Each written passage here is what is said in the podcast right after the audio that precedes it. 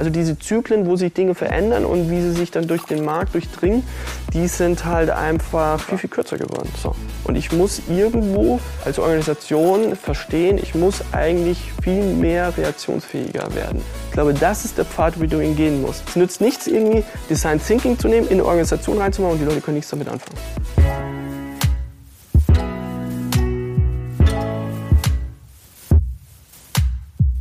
Moin Rupert, herzlich willkommen zu meiner neuen Folge Different. Ich finde es mega, mega cool, dass du hier bist. Du standst immer auf meiner ähm, Shortlist, habe mich aber nicht getraut. Ich wollte erst ein paar Aufnahmen im Kasten haben, bevor ich mich traue, dich einzuladen. Aber ich dachte mir immer, das ist noch so eine Joker-Karte, auf die ich mich immer sehr, sehr freue. Und von daher auch ähm, richtig cool, dass du Ja gesagt hast und wir heute stehen. Ja, vielen Dank. Schön, dass ich da sein darf, Stefan. Es soll um Disruption gehen, so ein bisschen der Different Factor äh, Disruption. Und ähm, das steht auch auf deinem Pullover, ist deine Company, dein Tool. Über alles werden wir heute sprechen. Ich gehe davon aus, dass ich die am meisten allerdings schon kenne, aber vielleicht doch ganz kurz, wer du bist, was du machst und was dich morgens aufstehen lässt. Ja, super gern. Also ähm, wie gesagt, Ruppert mein Name. Ähm, ich bin Co-Gründer von Disruptive und wir helfen im Grunde eigentlich ähm, einem Unternehmen völlig neue Lösungsansätze zu entwickeln und aktuelle Branchenstandards zu hinterfragen. Und das machen wir eigentlich immer in, in, in, drei wesentlichen Kernschritten. Im ersten Moment fragen wir uns, was sind so die größten Kundenherausforderungen draußen am Markt, die wir eigentlich knacken müssen. Und wir gehen dann eben raus in der Lösungsfindung und gucken uns halt alles Mögliche an. Nur nichts aus der eigenen Branche oder der eigenen Industrie, sondern wir gehen ganz bewusst in andere Märkte, suchen dort nach innovativen Playern, die ähnliche Themen schon mal cool und auf eine schlaue Art und Weise gelöst haben. Diese Lösungen, die zerlegen wir so in ihre Kernbestandteile und fragen uns, was zeichnet diese Lösungen so aus? Also wie bereiten die Informationen auf? Wie interagieren die mit Kunden? Wie finden die Kunden durch den Prozess? Und bauen uns eigentlich so einen Baukasten an 20, 30 herausragend funktionierenden Erfolgsprinzipien draußen in anderen Branchen. Und die nehmen wir und die adaptieren und interpretieren wir so, dass es wieder für den eigenen Markt, für die eigene Zielgruppe herausragend gut funktioniert. So. Und das machen wir für zig Unternehmen, für zig Industrien, für zig Branchen und das ist eigentlich so unsere Kernkompetenz. Mhm. Wie bist du denn da hingekommen? Ich erinnere mich auf jeden Fall, das erste Mal, dass ich dich auf jeden Fall gesehen habe, äh, war auf einer Bühne bei einer E-Commerce-Konferenz, glaube ich, in Köln oder München. Fand mega cool. Du hast auf jeden Fall was über Nespresso damals gezeigt. Die ersten so, warum macht man nicht, nicht den, den äh, Button für das Menü da, wo der Daumen ist und so. Also so banale Sachen. Ne? Aber äh, gerade auch heutzutage deine Grundüberzeugung in andere Branchen zu gucken, disruptiv überhaupt unterwegs zu sein, Dinge nicht neu zu erfinden. Wo kommt, also wann gab, gab es die Erkenntnis, dass das eigentlich ein Ansatz ist? Oder? Also äh, man müsste ja meinen, dass das mehr so machen. Es ist verrückt, aber niemand macht's, warum auch immer. Und wie bin ich drauf gekommen? Ein bisschen längere Geschichte, aber ich habe ganz ähm, ähm, zu den Anfangszeiten, als ich mein Abi gemacht habe, ich für unseren Abi-Jahrgang eine Webseite gemacht. So. Und da gab es diese ganzen Profile nicht. Da gab es weder UX-Designer, ähm, UI-Design, es gab überhaupt, überhaupt gar kein Design. Es gab auch nicht irgendwelche ähm, Data Analysts. Ne? Damals hieß man Webmaster ne? und, und das war's. Und das war das einzige Berufsbild. Und ich musste mich halt bedienen, wo ich halt nur konnte und habe halt aus verschiedensten Seiten, die ich cool fand, halt einzelne Fragmente genommen und dann halt diese Seite gebaut. So, und das habe ich mir so angeeignet und dann ähm, habe ich gemerkt, das funktioniert sehr, sehr gut und das habe ich halt irgendwie so beibehalten, weil es sich natürlich angefühlt hatte. Und als ich dann in mein erstes Angestelltenverhältnis reingegangen bin und dann habe ich halt eine Aufgabe bekommen, habe ich halt das wieder so gemacht, ja, wie ich es halt gelernt habe, autodidaktisch. Ne? Und dann irgendwie mein Chef, weiß ich, werde ich nie vergessen, meinte, boah, krass und äh, boah, voll out of the box gedacht und so. Und ich so, ja, äh, danke. habe dann heimlich auf Wikipedia geguckt, out of the box. Weißt du, weil ich, ich habe gar nicht verstanden, was der meinte, weil ich dachte, alle machen das so. Und da ist dann bei mir das erste Mal der Groschen gefallen, dass das anscheinend was anderes sein könnte. Ne? Und ähm, dass das eventuell vielleicht ein erarbeitetes Talent ist. Und äh, dann bin ich einfach über eine Kreativagentur, habe ich ganz viel über Design gelernt. Dann war ich ja auch, wie du ja weißt, vier Jahre in der Unternehmensberatung, habe das sehr, sehr viel über Methodik gelernt. Und in der Reise sind halt immer mehr Menschen auf mich zugegangen und haben gesagt, so, wie machst du das? Wie kann ich das auch lernen? Und das war dann so der ähm, Startpunkt zu sagen, okay, wie kann ich dann diese Art zu denken, diese Art zu arbeiten so runter deklinieren, dass das im Grunde jeder anwenden kann, dass jeder im Grunde in der Lage ist, hoch innovative Lösungsansätze zu entwickeln, komplett neue Standards in der Branche zu setzen. Und wie macht man das so zugänglich, dass selbst Leute, die irgendwie im Sales, Marketing oder in der Buchhaltung theoretisch arbeiten, die das sonst nie machen, in der Lage sind, eigentlich sowas machen zu können. So, und das war sozusagen der Einstieg in diese Arbeitsweise. Cool. Also Du hast ja gerade gesagt, das ist, glaube ich, ich glaube auch, das ist ein Talent, so, dass, dass du da schon frühzeitig hattest. Weil, wenn ich aus meiner Sicht das mal so beschreibe, du warst ja schon früh in der Lage, überhaupt übergreifend zu sagen, was ist das Ziel und eben nicht, okay, was ist meine Aufgabe, okay, das muss ich jetzt machen, danach gucke ich mir die nächste, die nächste, die nächste an, sondern mal ganz Blick nach vorn, hier muss ich hinkommen sozusagen und dann, ähm, ja, dann komme ich da irgendwie hin. Ne? Aber ich glaube auch, das ist tatsächlich eine Gabe, die du, die du früh ähm, da gelernt hast. Gibt es denn so gar keine anderen Ansätze so am, am Markt, die ähnlich vorgehen? Also viele Wege führen nach Rom. Ne? Und ähm, ähm, ist überhaupt nicht so gesagt, dass das die einzige Methodik ist, da irgendwo hinzukommen. Es gibt ganz viele Ansätze ähm, von äh, Design Thinking, von Design Sprints, ähm, Business Model Navigator und solche ähm, Geschichten. Aber was mich an denen so stört, das sind erstens alles Experten Formate. Also ich muss Experte sein, dass ich in der Lage bin, diese zu steuern, auszuführen und äh, vor allem auch gut zu machen. Dann sind es vor allem lineare Formate. Ne? Also wenn ich jetzt einen Design-Sprint nehme, ja, fünf Tage ist schnell, aber ich muss mehr oder weniger acht, Tage, äh, acht Leute fünf Tage lang in einen Raum einsperren und die nichts anderes machen lassen. Geh mal in die Firmen raus, find mal acht Leute, die du fünf Tage aus dem Alltagsgeschäft am Stück rausholen kannst. Allein der Weg dahin, Normalerweise brauchst du ein bis drei Monate, um nur einen Termin zu finden, wo das möglich ist. Ey, bis dahin bin ich doch schon überhaupt längst mit dem ganzen Projekt durch. Mhm. Ne? Und dann irgendwie zu sagen, okay, aber wie machst du denn das, dass du das ähm, exponentiell denken kannst? Wie machst du das, dass du dieses, ähm, diese Denkweise skalierbar denken kannst? Wie machst du das, dass du es nebenbei, neben deinem ganzen Alltagshorror, den du am Start hast, und wenn es nur 15 Minuten die Woche sind, Dinge anschieben kannst und permanenten Fortschritt machst? So, ich glaube, das ist die hohe Kunst und da musst du es halt völlig anders aufziehen als die Formate, die draußen ähm, ähm, existieren, die vor allem von Unternehmen ähm, ähm, gestartet werden, die darüber sich finanzieren, dass sie fakturiert werden, also über Tage gebucht werden. Weil wenn du über Tage gebucht wirst, hast du kein Interesse, dass das theoretisch auch in zwei Stunden erledigt ist. So. Und ich glaube, da ist ein ganz Riesenproblem, warum es auch in der Beratungsbranche massiv hapert, weil es ist ein extrem kundenunfreundliches Geschäftsmodell. Ne? Und wir, ähm, ich war ja selbst auch in der kleinen äh, Beratungsputze, 70 Leute, und wenn da jeden Monat 70 Gehälter abgehen, ja, dann kommst du schon irgendwo ins Denken, also wie lange möchte ich eigentlich Kundenbeziehungen haben und wie lange kann ich ein Projekt langziehen, weil, auf, ey, weil sonst darf ich schon wieder direkt das nächste Projekt suchen. Ne? Meine Erfahrung ist, dass du eigentlich die Unternehmen ermächtigen musst, es selber zu können, weil wenn sie es selber können, und wenn Sie da fachübergreifend zusammenarbeiten, dann entsteht eine viel höhere Identität mit dem, was da gemacht wird, mit dem Ergebnis. Und eine höhere Motivation, eine höhere Identität damit entsteht, dann lässt sich es eher in der Unternehmensorganisation halt auch ausrollen. Weil sonst am Ende des Abends, wenn ich als Externer reingehe und sage, hier, das ist der Scheiß, den müsst ihr eigentlich machen, dann ist es aber mein Scheiß, den ich da reintrage. Es ist nicht deren Scheiß. Und immer wenn ein Projekt Gegenwind kriegt, und das kriegt, jedes Projekt kriegt immer Gegenwind, dann bin ich der Einzige, der sich dagegen stemmt. Und alle anderen sagen, ja, ah, ja, also eigentlich gar nicht meine Idee und das hat der, der Ruppert immer gesagt und so weiter und so fort. So, und da laufen halt viele Dinge meiner Meinung nach halt grundverkehrt, weil wenn du wirklich einfach Organisationen helfen willst, sich neu zu erfinden, neu zu denken, dann musst du es zu deren Projekt machen. Und du musst halt gucken, sie anzuleiten, die Infrastruktur mitzugeben, dass sie dazu ermächtigt, das hinzukriegen.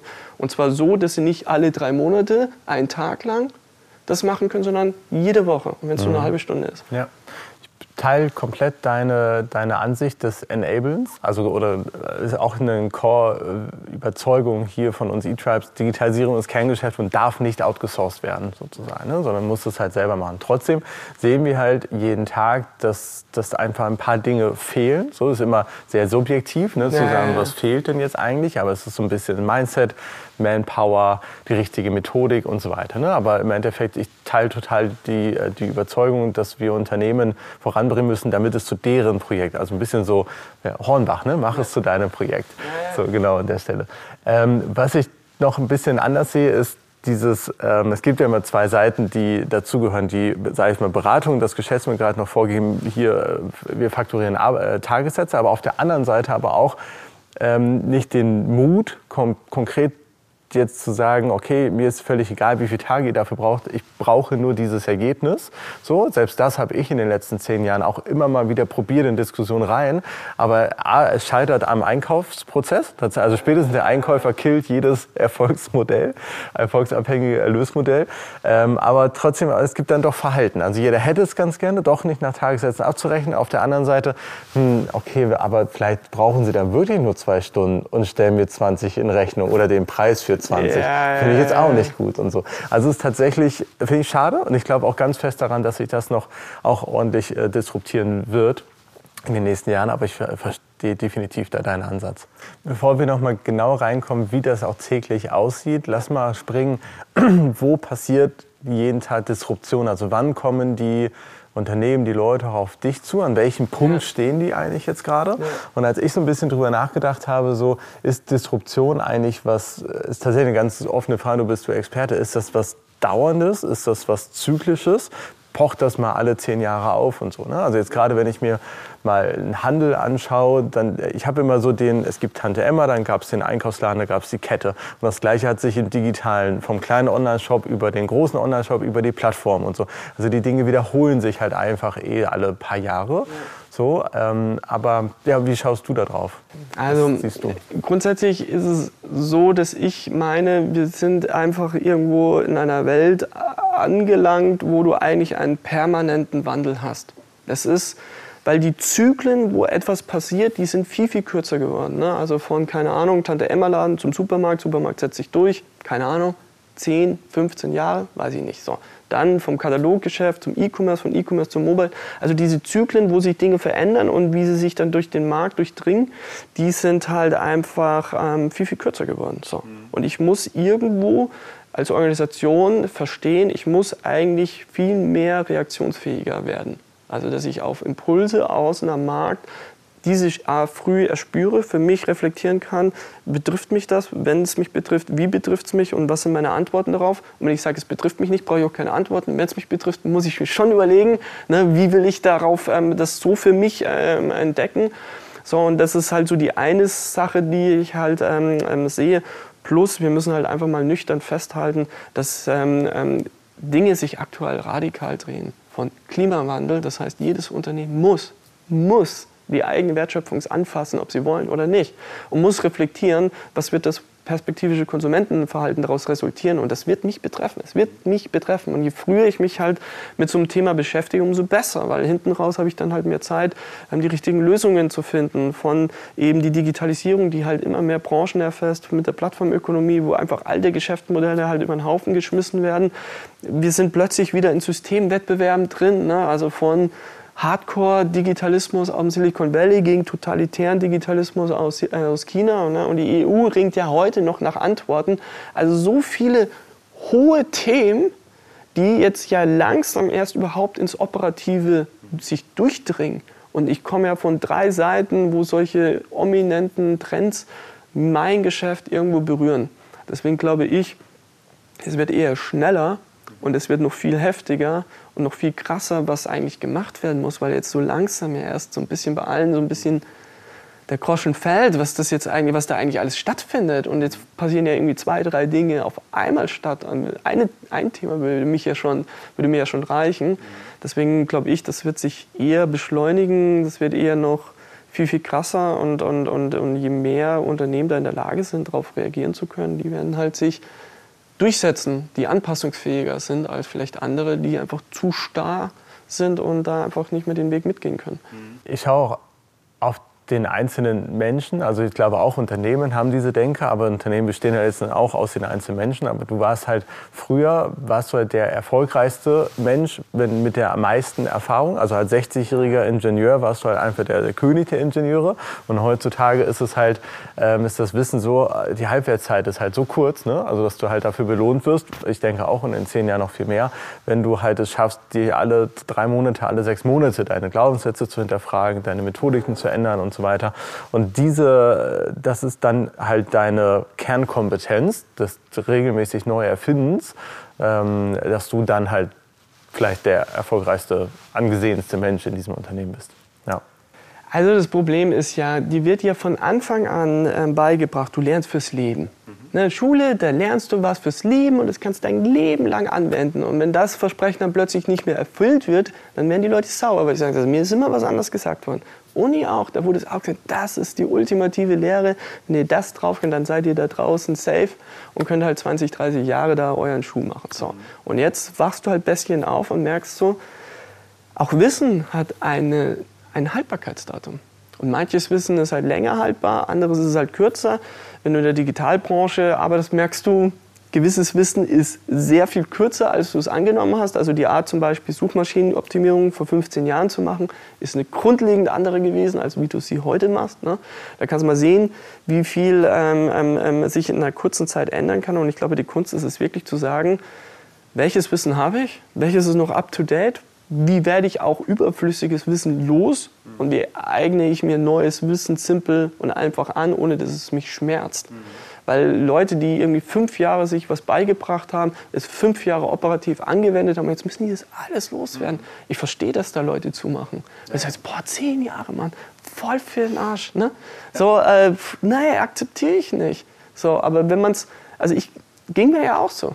Das ging mir ja eins zu eins auch so. Ich kann halt nur sagen, meine Erfahrung ähm, hat halt gelehrt, wenn du es dann aber zweimal gemacht hast, dann ist es das neue Normal. Und dann tut es auch nicht mehr so weh. Und dann bringst du dir die Dinge auch schon ganz anders bei, weil du weißt, es hat nur eine begrenzte Haltbarkeit. Jetzt hilft es mir weiter. Ich muss halt nur den Zeitpunkt erwischen, wo ich merke, es gibt mehr Erkenntnis, es gibt schlaue Erkenntnis. Aber es ist ein Prozess. Ne? Ja. Ein schönes Beispiel für die Suchmaschinenoptimierung. Tarek hatte das mit About You vor einem Jahr oder sowas erzählt, als er meinte, die haben einfach allen den gesamten Content aus ihren ganzen Shops gelöscht. Also About You ja. besteht aus 4000 Wörtern sozusagen, weil sie damit einfach sehr viel schneller internationalisieren können. Bilder sozusagen, die, wo kein Text drauf ist. Sozusagen Mode verkauft sich eh durch Bilder und so weiter. Aber ich dachte mir, boah, wie viele Jahre haben wir gelernt, ja, diese ja, Textwüsten auf einen Online-Shop zu schreiben, ne? aus der SEO-Optimierung und so weiter. Und plötzlich so, zack, wir killen das einfach. Und es wächst trotzdem weiter. Das ist richtig geil. Ja. Ja, lass uns mal kommen, dahin kommen, ähm, bisschen noch mal tiefer, wie sieht so ein Prozess dann aus? Du hast erzählt, ihr schaut immer in verschiedenste Branchen und so weiter. Ich habe so viele Fragen. Ähm, bedient, äh, hast du Lieblingsbeispiele, an denen du dich eigentlich immer wieder bedienst, weil du sagst, ey krass, diese fünf Unternehmen, das sind einfach 80 Prozent meiner ganzen Beobachtung laufen sowieso in den Unternehmen, weil die machen das extrem gut. Ähm, äh, bist du gerade aktuell schon so ein Branchenmesser sozusagen, wo du sagst, hey krass, ich habe jetzt drei Jahre Handel gemacht, gerade ist es Automotive und so weiter. So, also ich glaube, äh, wenn ich mal in deine Kundenliste reingucken könnte, gibt es wahrscheinlich so, so, Innovationstrends aktuell. Also welche Branche checkt es endlich, damit sie dich äh, oder deine, ähm, äh, euch beide anrufen, eure ähm, Company und dieses Tool machen? Also, was wir aktuell merken, was ähm, jetzt immer mehr aufwacht, ist B2B und Mittelständler. Ich kann es gar nicht an Branchen festmachen, sondern ich muss eher an, an, an Menschen und Organisationsgruppen festmachen. Ja, wenn man so guckt, dann war ja in den letzten Jahrzehnten vor allem der Endkonsumentenbereich ne, massiv betroffen. Ne, von E-Commerce immer mehr Marktdurchdringung. Und jetzt merken halt die ganzen klassischen traditionellen Mittelständler und äh, B2B-Unternehmen, dass sie nicht drumherum kommen, es was zu machen. Und da ist jetzt wirklich eine ganze Stand aufgewacht. Das ist das, was wir ganz, ganz massiv irgendwie merken. Wir sagen, ich kriege heute mindestens über die Hälfte der Anfragen sind Mittelständler. Vor drei Jahren war vielleicht eine von zehn Anfragen Mittelständler und wir haben vorher schon gewusst, es wird eh nichts. Und es ist auch nichts geworden. Ne? Und jetzt plötzlich kommen da Projekte zustande. Also das ist sozusagen das, was ähm, äh, ähm, neu ist. Dann wegen den äh, Beispielen, es ist wirklich so, es gibt Highlights einfach, wo du merkst, wow, die sind so gut, die kann ich auf alle möglichen Bereiche anwenden. Also eines meiner Lieblingsbeispiele ist das City Mapper, wo du halt durch eine Innenstadt durchnavigiert und die portionieren dir, das sind ganz kleine verdauliche Schritte. Wir sagen, du willst von Berliner Hauptbahnhof zum Checkpoint Charlie, zehn Schritte musst du machen. Und jetzt erstmal steigst du in die S3 ein. Und übrigens, die kommt in fünf Minuten und steigt vorne ein. Dann bist du in S3, dann kommt der nächste Schritt und sagt, jetzt fährst du fünf Stationen. Jetzt bist du bei der dritten von fünf Stationen, jetzt bist du bei der vierten, steigt nächste Station aus und so weiter und so fort. So.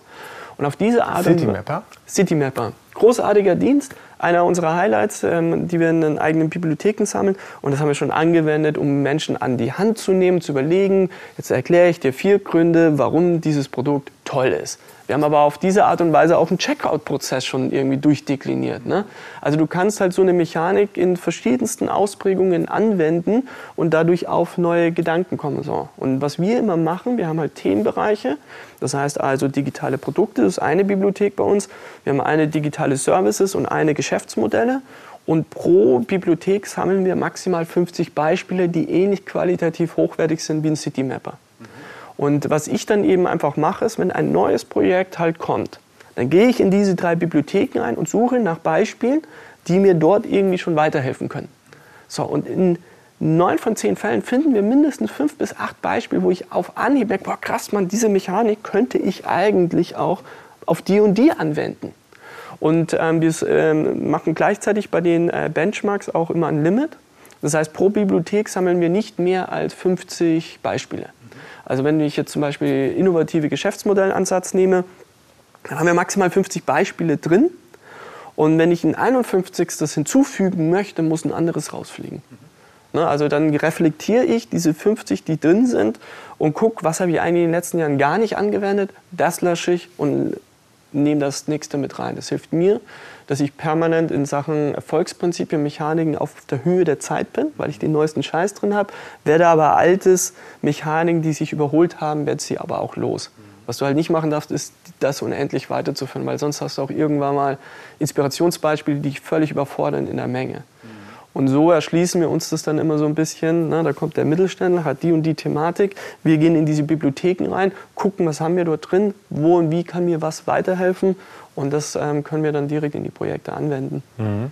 Und das ist, das ist ja das ist auf der einen Seite ein Tool, das ist auf der anderen Seite aber auch die Methodik und der genau. Prozess sozusagen. Und im Endeffekt, du, ihr gebt beide, auf, auf Wunsch gebt ihr beides mit rein. Was beobachtest du denn?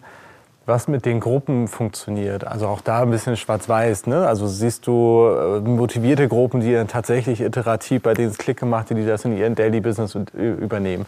Siehst du aber auch einfach Gruppen, die sagen, ja, war mal nice to have, aber zurück zum Tagesgeschäft machen wir doch im Endeffekt noch nicht. Und so. Also, oder wie, wie optimiert ihr auch konkret auch euren eigenen Prozess ja. sozusagen? Da? Also ähm, dieser Prozess, wie wir ihn gemacht haben, ist das Ergebnis von über 100 Workshops. Und da fällt mir jetzt nicht mehr viel ein, wie man den noch ähm, ähm, optimieren kann. Weil wir natürlich jedes Mal geguckt haben, ist ein einzelner Prozessschritt, wie kam der an, gab es Feedback, haben wir den optimiert. Ne? Aber jetzt sind wir wirklich einfach an einem Punkt angekommen, wo die Leute sagen, das war herausragend gut, das hat uns richtig Spaß gebracht, hat uns voll weitergebracht. Wir finden es mega gut. Ne? Und dann haben wir erst begonnen, die Plattform drumherum zu bauen und den Prozess zu digitalisieren. Erst als wir uns sicher waren, dass der wirklich gut ist, dass es sich lohnt, darauf basierend ein Plattformmodell aufzubauen, dann haben wir das eben so gestartet. Deswegen würde ich jetzt sagen, so wie er ist, hilft er den Menschen herausragend gut. Cool. So langsam müssten sich dann doch auch die Outputs deiner Workshops sozusagen in der Realität wiederfinden. Ja. Sozusagen, ne? Also ist ja bestimmt auch ein mega cooles Erlebnis so für dich. Ne? Also hast du dann digitale Tools, Geschäftsmodelle oder sowas, die dir selber über den Weg laufen, wo du weißt, ja. ah krass, da vor anderthalb Jahren haben wir den Grundstein gelegt. Also das ist tatsächlich der Fall. Aber was eigentlich mir noch viel, viel mehr Spaß bringt, äh, wenn die Leute darüber erzählen. Also wenn sie sagen, boah, das haben wir gelauncht und das haben wir irgendwie zusammen gemacht, wir haben es fachübergreifend gemacht, das hat so Spaß gebracht und ich bin so stolz, dass wir es hinbekommen haben, weil normalerweise ist das nicht so typisch für unser Unternehmen. Das mir eigentlich persönlich bringt mir eigentlich mehr als die konkrete Lösung, weil ob die jetzt dann einschlägt am Markt und so weiter und so fort, halte ich gar nicht mal für so essentiell, sondern wenn aber eine Organisation und die Menschen vor allem in der Organisation für sich entdeckt haben, das bringt mich weiter, es macht uns besser, dann finde ich das eigentlich viel mehr und besser und schöner als die konkreten Lösungen, die dann draußen am Markt sind. Ich, klar, diese Lösungen inspirieren die Leute, dass sie dann auf uns zukommen und sagen, wollen wir auch. Aber sozusagen, was danach eigentlich passiert auf der menschlichen Seite, ist eigentlich viel, viel schöner. Ja, cool. Aber ich finde, da schließt sich jetzt auch der Kreis. Ne? Also, dass es um Methodik und trotzdem auch um Prozesse geht und gar nicht äh, unbedingt um den konkreten Output. Und wenn es das ist eigentlich, was du liebst und dich da auch echt antreibt, dann hast du, glaube ich, für dich gerade genau das Richtige gefunden, ähm, da auch ähm, weiter Gas zu geben. Wir Du ja, ich will nur eins sagen, und zwar eine Sache, die ich noch ergänzen wollte. Ein Prozess muss für Menschen sein. Er muss Menschen ermächtigen, Dinge zu schaffen zu können. Das ist der Kunst. Deswegen gibt es einen Prozess und es muss ihnen helfen, es besser und schneller zu machen. Heute, wenn du in die Unternehmen reingehst, habe ich eher das Gefühl, die Menschen müssen sich den Prozessen unterordnen. Ne? Das ist ja das, was du in den Organisationen hast. Das ist meiner Meinung nach halt der falsche Blickwinkel, wenn du es ihnen schaffst. Weil ich, ich gehe mal auf Unternehmen und so und frage, ey, welche Methoden, welche Arbeitsvorlagen, welche Erwartungshaltungen gibst du denn heute deinen Leuten mit, dass sie in der Lage sind, all die Kacke, die du denen auf dem Tisch platzierst, auch lösen zu können? Was machst du? Nein, heute arbeiten wir nur mit Zeit und Druck. Das ist das Thema. Nächste Woche lieferst du und wie ist es scheiße. Zack, bumm, und gehst da raus, so helikoptermäßig. Ne? So, und dann müssen die innerhalb diesem Verwaltungs- und Bürokratiekram, die in einem, eine Organisation einem permanent in den Weg stellt, müssen die das irgendwie lösen. So, und das halte ich halt falsch. Sondern du musst sagen, hier, das ist das Thema, aber wir lassen dich nicht im Stich, mhm. sondern wir geben dir das mit. Ich gebe dir eine konkrete Erwartungshaltung mit. Ich möchte von dir ein Geschäftsmodell. Und pro Schritt gebe ich dir eine Arbeitsvorlage mit, wo ich sage, so, so möchte ich, dass du es mir aufbereitest. Was du da reinschreibst, wie du es reinschreibst. Fühl dich frei, go wild. Aber das ist praktisch, wie ich es von dir brauche, weil sonst kann ich es nicht nachvollziehen, wie du da darauf gekommen bist. Ne? So, das zu verstehen, diese Prozesse von Menschen her, von Fähigkeiten, von Skills etc. her zu denken und diese dann effizient zu gestalten und auszurollen und skalierbar zu machen. Ich glaube, das ist der Pfad, wie du ihn gehen musst. Es nützt nichts, irgendwie Design Thinking zu nehmen, in eine Organisation reinzumachen und die Leute können nichts damit anfangen. Weißt du, und äh, es erreicht sie halt nicht. Dann ist der Prozess für diese Leute halt falsch. Dann passt halt kulturell nicht, passt halt menschlich nicht. Aber dann muss ich mir trotzdem überlegen, der Sinn dahinter bleibt ja bestehen. Wie schaffe ich es in kurzer Zeit, eine marktadäquate Lösung zu finden, die Kunden relevant finden? Ich muss es halt nur uminterpretieren, ummodeln, so damit es halt für den Menschenschlag auch funktionieren kann. So. Und da ist mir draußen am Markt vieles viel zu dogmatisch, viel zu ideologisch im Sinne von, nee, aber so müssen wir es jetzt machen, weil so habe ich es gelernt. Nee, das diese Flexibilität, diese geistige prozessuale Flexibilität, Prozesse zu hinterfragen, diese anzupassen und eben leichter für Menschen zu machen. Ich glaube, das ist das, was stattfinden muss. Dann wird es auch im Alltag wieder leichter. Ja, das glaube ich auch, teile ich. Mega gut. Absolut. Es war auch ähm, sehr, sehr spannend nochmal zu hören. Also ich, ich höre sogar deine Iteration heraus sozusagen, weil wir, glaube ich, den Workshop, den wir gemeinsam gemacht haben, der war vielleicht dein, keine Ahnung, wenn du sagst, von 100 waren wir glaub, sicherlich im ersten Viertel oder sowas. Da ist schon mal eine ganze Menge passiert. Ich bin mega motiviert, bald mal wieder einen Workshop mit dir zu machen. Ähm, hat mir heute sehr viel Spaß gemacht und es wird sicherlich nicht das letzte Mal sein, dass wir gesprochen haben. Rupert, vielen Dank, Stefan. Vielen, vielen Dank. Gerne, gerne.